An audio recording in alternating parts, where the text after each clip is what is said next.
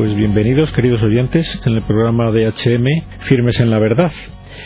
Tenemos hoy de nuevo a Agustín Losada, al que ya damos la bienvenida a nuestro programa. Bienvenido, Agustín. Hola, buenas tardes. ¿qué tal? Muy buenas. Eh, Agustín Losada es máster en bioética y además profesionalmente se dirige un banco de células de cordón umbilical que, como saben todos ustedes, es una fuente de células madre. Eh, el tema de nuestro programa es el comentar el, revuelo que se ha organizado a nivel científico y a nivel social en general por la concesión del Premio Nobel de Medicina a Robert Dewar, que es como el padre de la fecundación in vitro. ¿Qué opinión le merece la concesión de este premio Nobel y por qué cree que se le ha concedido y qué significado tiene para todos nosotros, Agustín? Sí, pues no sé si todo el mundo conoce, Robert Edwards fue el médico responsable del, nacimiento de Louise Brown, que fue la primera ser humana, la primera mujer que nació por fecundación in vitro. Cuando escuché que le concedían el premio Nobel me sorprendió mucho porque realmente eh, las técnicas de fecundación in vitro si bien es verdad que Edwards tiene el mérito de haber sido el primero que las aplicó en, seres humanos, ya se aplicaban desde hacía años en, eh, animales. Y, es donde tuvo su mayor desarrollo para tratar de buscar a través de selección genética pues animales eh, de distintas especies pues lo más interesantes posibles para los fines que se buscaban. Realmente la fecundación in vitro en sí parece un tema muy complicado y lo es en cuanto que conseguir eh, la fecundación y la anidación del embrión así fecundado artificialmente no es sencillo porque en realidad lo que se está haciendo siempre es luchar en contra de, de los deseos de la naturaleza. Pero en realidad la fecundación in vitro, aparte de esto, digamos que no tiene mucho más misterio. Eh, quiero decir que hay un problema mm, que evidentemente tampoco se puede despreciar de muchas parejas que no consiguen tener hijos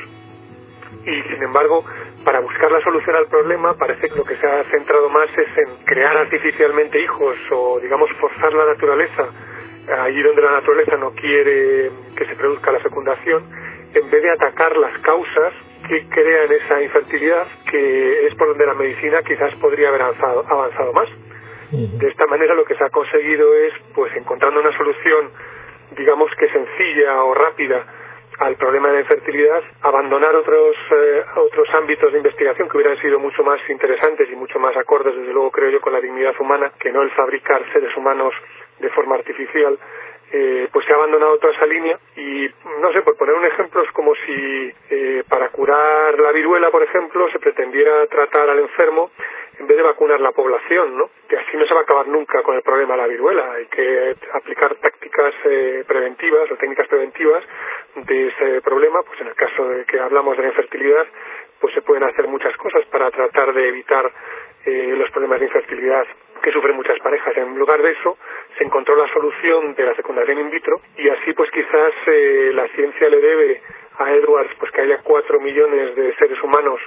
que viven gracias a, esa, a, esas técnicas, pero en realidad, eh, por un lado, se ha abandonado todo lo que es eh, la, investigación en cuanto a la prevención o la curación de la, de la enfermedad, de la infertilidad, y por otro lado, pues claro, estamos ante un problema muy grave que yo comprendo que, es, eh, que no es políticamente correcto de manifestar y que incluso es posible que a lo mejor algún oyente que nos esté escuchando se quede un poco sorprendido y diga, bueno, qué extremistas y pues al fin y al cabo, pues si una pareja no tiene no puede tener hijos, qué problema hay en que la ciencia venga a ayudarles para que puedan eh, de forma artificial eh, pues efectivamente cumplir con ese deseo y traer al mundo una vida, ¿no? ¿Qué es lo que hay de malo en todo esto? Y ya digo que yo comprendo que esto debe ser un poco, eh, poco políticamente correcto, pero yo creo que, que hay que decirlo claramente y es que mm, la dignidad que tiene el ser humano exige que su nacimiento y su inicio sea fruto de una relación de sus padres y no de unas técnicas eh, científicas artificiales que fuerzan la naturaleza para hacer eh, que surja vida humana donde la naturaleza no quiere que surja. Esto realmente es una indignidad tremenda, pero que luego además, como ha comentado muy bien eh, señor Ignacio Carrasco de Paula, que es el presidente de la Academia de Pontificia para la Vida, cuando le preguntaron sobre la concesión del premio Nobel a, Robert Edwards, pues él dijo que efectivamente era un mérito científico el que tenía por haber sido el padre del primer bebé probeta, pero que en realidad si no hubiera sido por él, no habría los millones de, de seres humanos que hoy están congelados en tanques de nitrógeno líquido a la espera de un futuro realmente muy difícil para ellos porque no hay solución clara para todos esos millones de seres humanos que hoy están ahí. Y bueno, y se montó mucho revuelo con este tema, pero evidentemente esta ha sido uno de los principales problemas, dejando, si, si, dejáramos aparte el problema de, digamos, de la falta de dignidad con la que se trae a la vida a estos, a estos niños, el otro problema fundamental es el de la cantidad de embriones sobrantes de estas técnicas de fecundación in vitro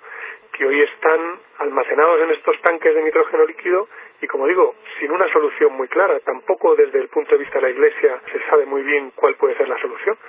pero es evidente que la causa que los ha creado es una completa indignidad y que no hay solución posible para ellos. Mientras no se frene por lo menos su producción, lo cual no parece que, vayamos por ese camino hoy en día, ¿verdad? Bueno, le agradezco muchísimo a Agustín, Agustín Osada, que sea eh, lo suficientemente incorrecto desde el punto de vista político para defender abiertamente lo que es más conveniente para el ser humano y para la sociedad, porque para eso, entre otros motivos, le traemos a este programa. Se lo agradezco muchísimo y vamos a insistir en ese tema, porque no nos importa en absoluto ser políticamente incorrectos, es nuestra obligación, ¿eh, Agustín. Vamos a ver, tiene que quedar muy claro efectivamente que no ha hecho ningún favor este buen hombre, el Robert Ewart, a la humanidad en general con su técnica de fecundación in vitro. Es profundamente negativa, inconveniente y, por lo tanto, desechable, descartable. Indudablemente, usted decía que mm, puede ser hiriente para algunos oyentes a los que esta técnica le ha supuesto pues el tener una descendencia biológica, pues el oír esto. Mm, bien, pero mm, quizás no han sido evidentemente bien informados de lo que suponía eh, desde el punto de vista eh, ético el no aceptar una infertilidad que no tuviera una solución desde el punto de vista médico y enfocar esos deseos de paternidad como buenamente el ser humano hasta ahora siempre ha enfocado esos deseos cuando era infértil desde el punto de vista biológico, que es mediante la adopción no hay derecho a generar mm, miles y miles de embriones y luego no saber qué hacer con ellos, habiendo miles y miles de niños que buscan padres y que nadie se ocupa de buscárselos. Esto es una tremenda paradoja y una aberración de nuestra sociedad que no podemos vivir tranquilos mientras persista, ¿no? Entonces que nos vengan ahora con fecundación in vitro, mm, con todo lo que usted eh, luego volveremos a insistir en ello, con esto que supone de poner en peligro vidas humanas generadas de este modo, que son bueno tan dignas como las generadas de otro modo, pero ese inconveniente no basta. Es decir, vamos a decir bien claro que la fecundación in vitro no es una buena solución para las parejas infértiles, es inadecuado, ¿no? No lo es en absoluto, tienes toda la razón. La verdad es que vivimos una esquizofrenia en esta sociedad en la cual la gente se pasa la mitad de la vida con el miedo de quedarse embarazada y la otra mitad con el miedo de no quedarse embarazada. O sea que mm. Es que siempre parece como que queremos hacer las cosas cuando no corresponden, ¿no? En la etapa en la que hay mayores posibilidades de fertilidad, eh, en la etapa más joven, la gente primero no se casa o si se, o se está viviendo junta, pues obviamente como no hay todavía un vínculo, no hay todavía unos eh, compromisos, etcétera, pues la gente eh, trata de evitar por todos los medios la paternidad y se ponen todos los medios artificiales para evitar que quedas embarazado y después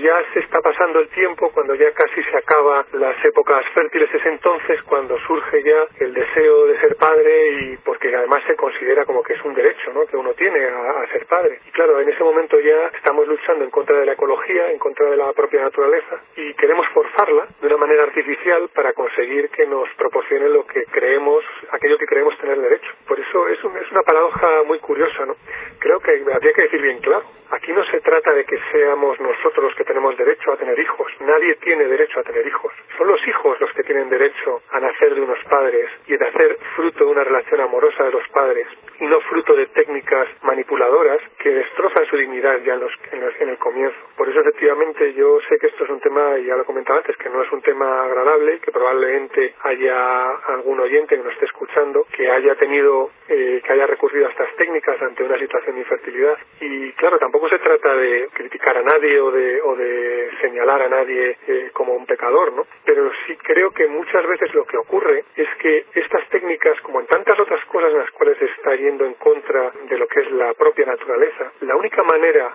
por la cual se pueden llevar a cabo y se pueden aceptar es porque uno de, de algún modo cierra los ojos a la realidad y trata de no ver lo que es la realidad y lo que hay delante de él.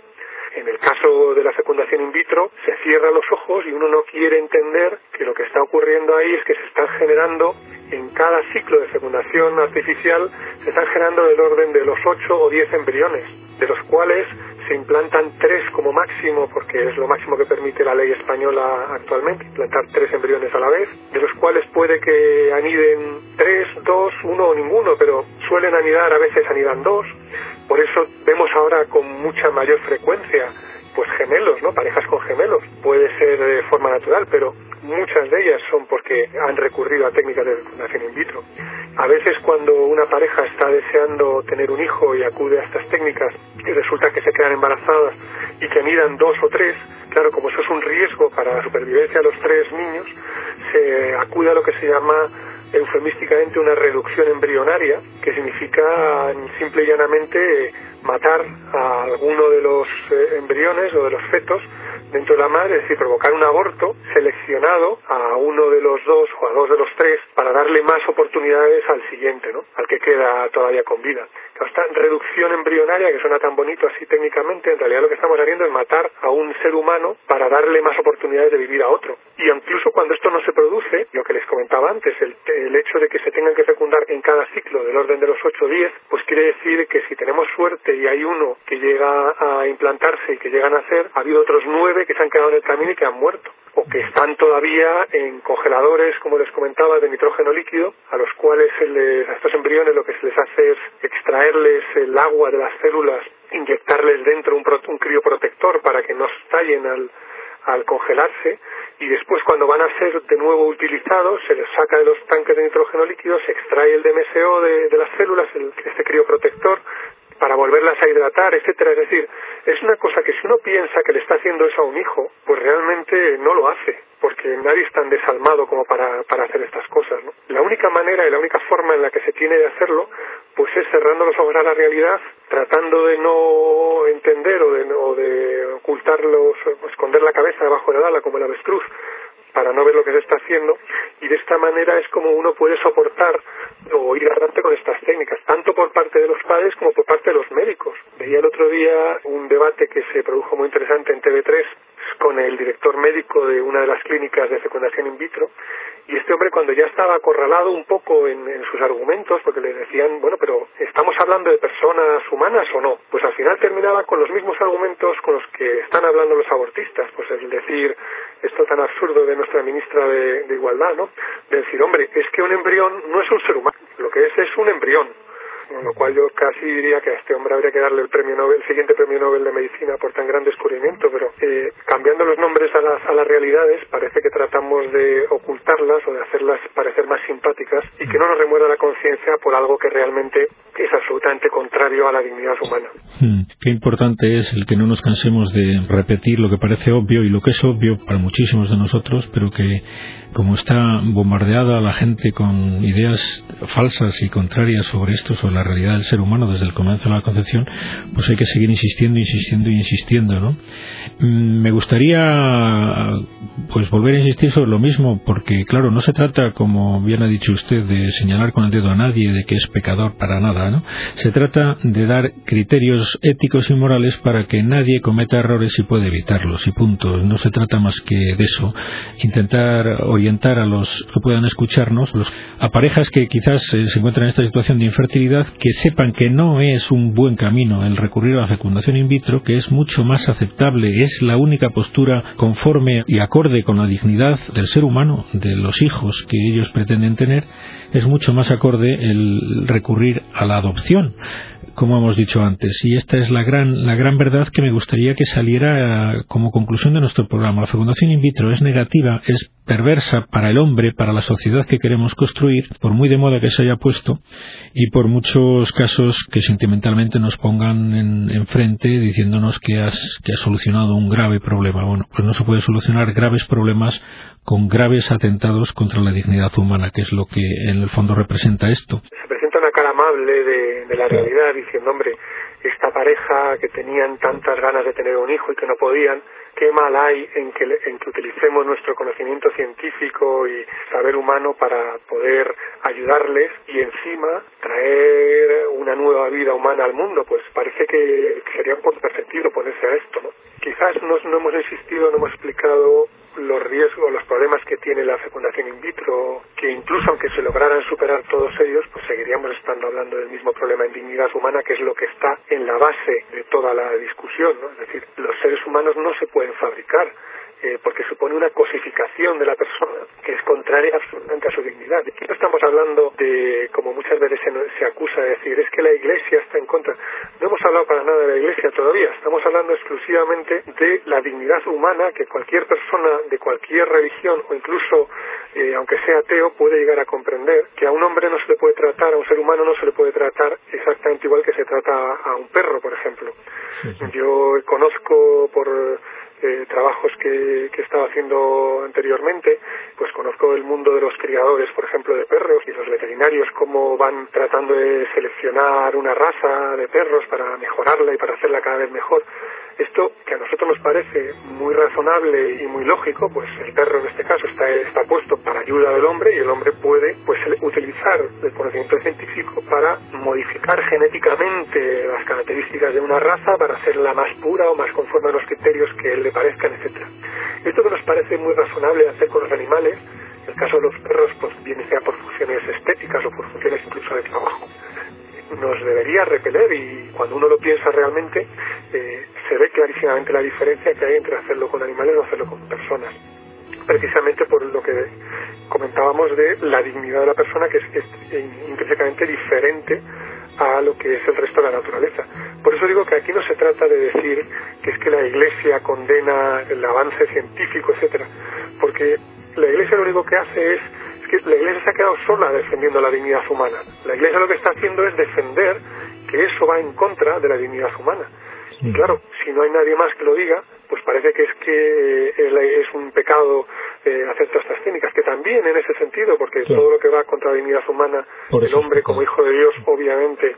eh, eh, es algo que va en contra del plan de Dios. Pero no estamos diciendo que esto sea algo que sea aplicable solo para los creyentes. Esto es algo que es válido para toda la humanidad. Y si no se cumple, si pues estamos en el camino que nos hemos metido, estamos encontrándonos con los problemas que ya están apareciendo. Por citar algunos, pues fíjese, para poder hacer fecundación in vitro, lo primero que hace falta hacer es extraer los óvulos de la mujer. Es decir, en vez de que produzca un óvulo cada mes, pues que en ese ciclo se produzcan 8 o 10 óvulos. Esto obviamente es una agresión contra la mujer que las feministas deberían ser las primeras en, oponerse a ello, pero parece que están encantadas. Tiene después problemas y recordemos pues que hay ya casos, pero de mujeres con cáncer de ovarios, etcétera, que pueden haber sido producidos por estas técnicas que han intentado hiperestimularlos para producir más óvulos. Pero después hay otro problema también, es el que, claro, a veces la, la infertilidad se produce porque la mujer no tiene óvulos o no, no son de suficiente calidad y entonces hay que recurrir a de óvulos. Aquí estamos hablando de que nuestra ley, eh, la ley española, a pesar de que es muy amplia y muy laxa para muchas cosas, en este caso trata de proteger mucho la dignidad del ser humano en este sentido y prohíbe que se pague por eh, donar órganos o tejidos, en este caso eh, células germinales o gametos. Pero claro, aunque esté prohibido pagar, pues normalmente si se pagan a lo mejor 50 o 100 euros por una donación de esperma que para el varón sencillo porque realmente solo consiste en prácticamente una masturbación y conseguir a partir de ahí el esperma suficiente. En el caso de la mujer, pues hay que someterla a una pequeña operación, cirugía ambulatoria, pero, pero tiene sus ciertos riesgos, etcétera, y para compensarlo, pues se compensa con 300, 400, 500 euros. Entonces, ¿qué está ocurriendo? Pues uno no tiene más que ir a las facultades, por ejemplo, de universitarias para encontrarse carteles donde se están reclutando donantes de óvulos con la buena imagen de que tú puedes ayudar a ser madre a una mujer que no puede serlo, pero en el fondo lo que se está fomentando es pues a través de esta compensación entre comillas por las molestias causadas pues está yo creo que claramente produciéndose un tráfico de gametos en este sentido. Otro problema que se produce también es el que ya hemos comentado, los embriones sobrantes, se fecundan los 8 o 10 que se consiguen en el ciclo y qué hacemos con los que nos implantan, pues hay que guardarlos. Así pues estamos ahora mismo, se supone que debería haber un registro de embriones y de gametos en España, porque por ley debe existir. Este registro no existe. Eh, puede darse el caso de que el día de mañana se casen dos hermanos y lleguen a tener descendencia a dos hermanos que los sin saberlo, porque ambos fueron fruto de los mismos donantes de, gametos, ¿no? Ahora mismo no se sabe cuántos hay en España, pero podemos estar hablando pues del orden de medio millón, quizás un millón de embriones humanos congelados en tanques de nitrógeno líquido. ¿Y qué hacemos con ellos? Pues mm, difícil solución, como les comentaba antes. Y si vamos más adelante, ¿qué más problemas se pueden generar? Pues eh, gracias a estas técnicas y a, tener los embriones, eh, digamos, fuera de su ámbito natural, que es el útero de una mujer, eh, a partir de esa fecundación que se hace, se pueden seleccionar los embriones que nos resulten más interesantes. Y así estamos, hoy es al, de la orden del día, vamos, en lo que se llama diagnóstico genético preimplantacional. Es una técnica eugenésica más en la cual uno coge una célula del embrión que ya ha producido de un ser humano, le extrae una de sus células cuando tiene 8 o 10, extrae una para analizar su ADN y ver si es compatible con un hermano, por ejemplo en el caso de los bebés medicamento, que por cierto, perdón el paréntesis, pero desde que me di cuenta de lo mucho que les molesta a todos los defensores de estas técnicas el que se hable de bebés medicamento, prefieren que se llame de otra manera, enfermística, yo insisto cada vez más en el nombre, bebés medicamento, porque es lo que son, es decir, niños creados para servir de medicamento a sus hermanos. Y hay que decirlo claramente a ver si a base de utilizar las palabras la gente se le revuelve un poco la conciencia. Pues estos niños, estos embriones a los que se les extrae una célula para analizarla, esto es un simple cribado genético para decidir cuál de los embriones que tenemos aquí producidos tiene derecho a seguir adelante o no. En el caso de que se esté buscando un hermano compatible para curar a un hermano enfermo de leucemia, pues se selecciona de entre todos los embriones que se consiguen, primero los que estén libres de la enfermedad y dentro de los que estén sanos, aquellos que sean compatibles, es decir, que todos los que están enfermos o los que no están enfermos pero son pero no son compatibles con el hermano son desechados. Y así podríamos seguir contando y diciendo la cantidad de barbaridades que se pueden producir gracias a esta técnica de la fecundación in vitro por la que ha sido premiado Robert Edwards y quizás, eh, bueno, resaltar un tema que también es sorprendente de este premio y es que normalmente el premio Nobel se concede a alguien que está en una etapa madura de su carrera pero con posibilidades todavía de desarrollarlo y digamos que el Nobel le puede servir de incentivo, de estímulo para poder eh, continuar con sus investigaciones, etcétera. Es decir, que es un premio mm, que no cumple realmente con los objetivos del Nobel. Parece más bien que tenga una intención política o, educativa, entre comillas,